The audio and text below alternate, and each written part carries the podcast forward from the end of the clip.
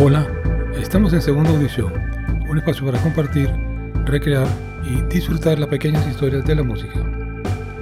El programa de hoy lo vamos a dedicar a una revisión a vuelo de pájaro de, los principales hitos biográficos y musicales o profesionales de la gran cantautor Kate Bush, inglesa. De hecho, nació el 30 de julio de 1958 en Kent, Reino Unido en el seno de una familia de clase media, ya que su padre era Robert Bush, era médico de cabecera, y estaba casado con Hannah Bush, una enfermera irlandesa, hija de un granjero de Country Waterford. A la edad de 16 años, fue descubierta por David Gilmour de Pink Floyd, quien quedó asombrado con el talento de la joven Kathy. Logró entonces, por mediación de Gilmour, grabar algunas de sus canciones de manera que pronto la discográfica EMI, EMI se interesó por sus composiciones. Sin embargo, una vez que Katy, desde ahora Kate, firmó un contrato con la casa de discos, no se sumergió directamente en la grabación de su primer trabajo, ya que durante tres años recibió clases de mimo, danza y canto, de manera que pudo desarrollar con creces sus aptitudes y lograr un conocimiento musical profundo. Debutó en 1978 con el sencillo Wuthering Heights, número uno en las listas musicales británicas durante cuatro semanas. El éxito de la canción convirtió a Bush en la primera cantautora en llegar al número uno en, Billboard y también en la primera mujer en, encabezar las listas de música en el Reino Unido con sus discos. Considerada una de las máximas referencias del arte pop, Bush es conocida por sus letras no convencionales, estilo ecléctico, experimentación musical y temáticas literarias que han servido de inspiración para otros artistas como Ellie, Goulding, Coldplay, Adele y Rosalía, entre otros muchos otros de distintos géneros y épocas. Ha sido nominada a 13 premios de la industria fonográfica británica, ganando el premio a Mejor Artista Femenina en 1987, y nominada a tres premios Grammy. En el 2002 fue reconocida con un premio Ivor Novello por su contribución a la música británica y nominada dos veces para su inducción en el Rock and Roll Hall of Fame, el Hall de la Fama, en 2018 y actualmente en, el 2021. En el 2013 fue condecorada por la monarquía británica como comendadora de la Orden del Imperio Británico, ceremonia presidida por la reina Isabel II. Y vamos a dar un brinco, vamos a, a revisar dos o tres de los últimos discos de Kate Bush que realmente han llegado a solidificar su manejo de, muchas cosas, pues. Porque como ya ustedes han podido observar o, escuchar, en este caso, Kate Bush es un artista poco convencional, ya que incorpora todo tipo de influencias, todo tipo de géneros, incluyendo los que ella misma aporta, aporta como artista a nombre propio.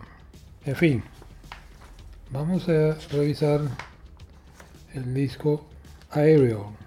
Tras un largo paréntesis de casi 12 años sin hacer actos de presencia en eventos sociales, ofrecer conciertos o conceder entrevistas, Kate Bush rompe su aislamiento y su silencio en noviembre de 2005, lanzando al mercado su octavo trabajo de estudio, titulado Aerial y producido por ella misma. De nuevo Kate recurre al concepto de obra dividida en dos partes, como en su anterior trabajo, por medio de dos discos titulados A Sea of Honey, Un mar de miel, y A Sky of Honey, respectivamente. Algunos críticos han aclamado el trabajo de Bush considerándolo un fabuloso retorno a la altura de sus mejores obras. A las pocas semanas de su lanzamiento, logró posicionarse en el tercer puesto de la lista de ventas británicas. A Sea of Honey, Un mar de miel, es una colección de canciones de corte pop, impregnadas del ya clásico misterio y sensualidad de la música de Kate Bush. La producción alterna el sonido orgánico de instrumentos reales con algunos toques de, electrónica puntuales. El sencillo King of the Mountain es una extraña oda dedicada a un Elvis Presley, supuestamente aún vivo, oculto en las montañas construidas sobre una base reggae en la que sobresale una guitarra eléctrica algo desafinada, así como los efectos de sonido que evocan el ulular del viento en las alturas.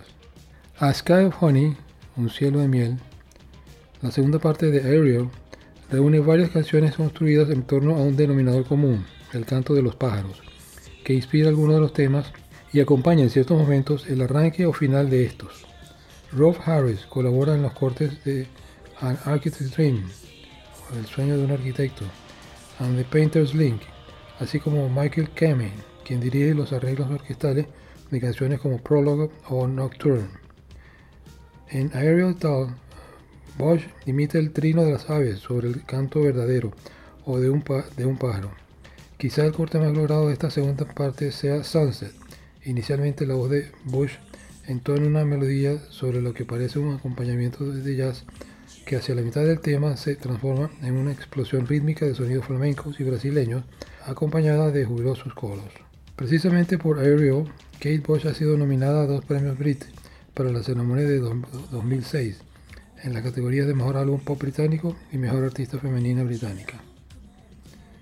Artistas como Tori Amos, Rufus Wainwright, Tricky, Bjorn, Anger, Within Temptation o Alison Goldfrapp han demostrado su admiración hacia la figura de Kate Bush, una de las pioneras del pop experimental.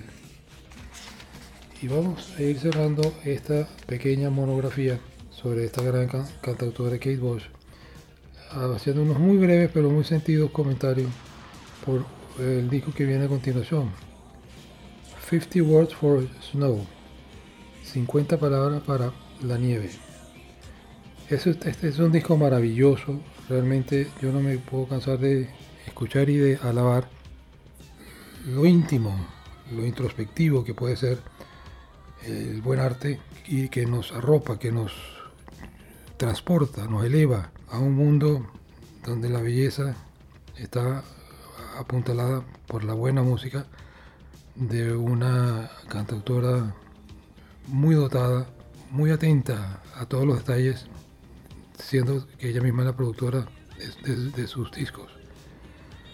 Música íntima, hermosa, introspectiva, delicada, bella, en fin, cantidad de adjetivos que pueden ser todos aplicados a una parte importante de la discografía de Kate Bush. 50 palabras para la nieve, 50 words for snow. Muy bien, esto es todo por ahora. No puedo menos que expresar mi agradecimiento a Manuel Sofrané por como editor y montaje de los programas, a Andrés Caldera, el productor general del programa, y un servidor quien les habla, Ernesto Caldera. Buenas noches o buenos días. En fin, lo que aplique para ustedes está bien. Hasta luego.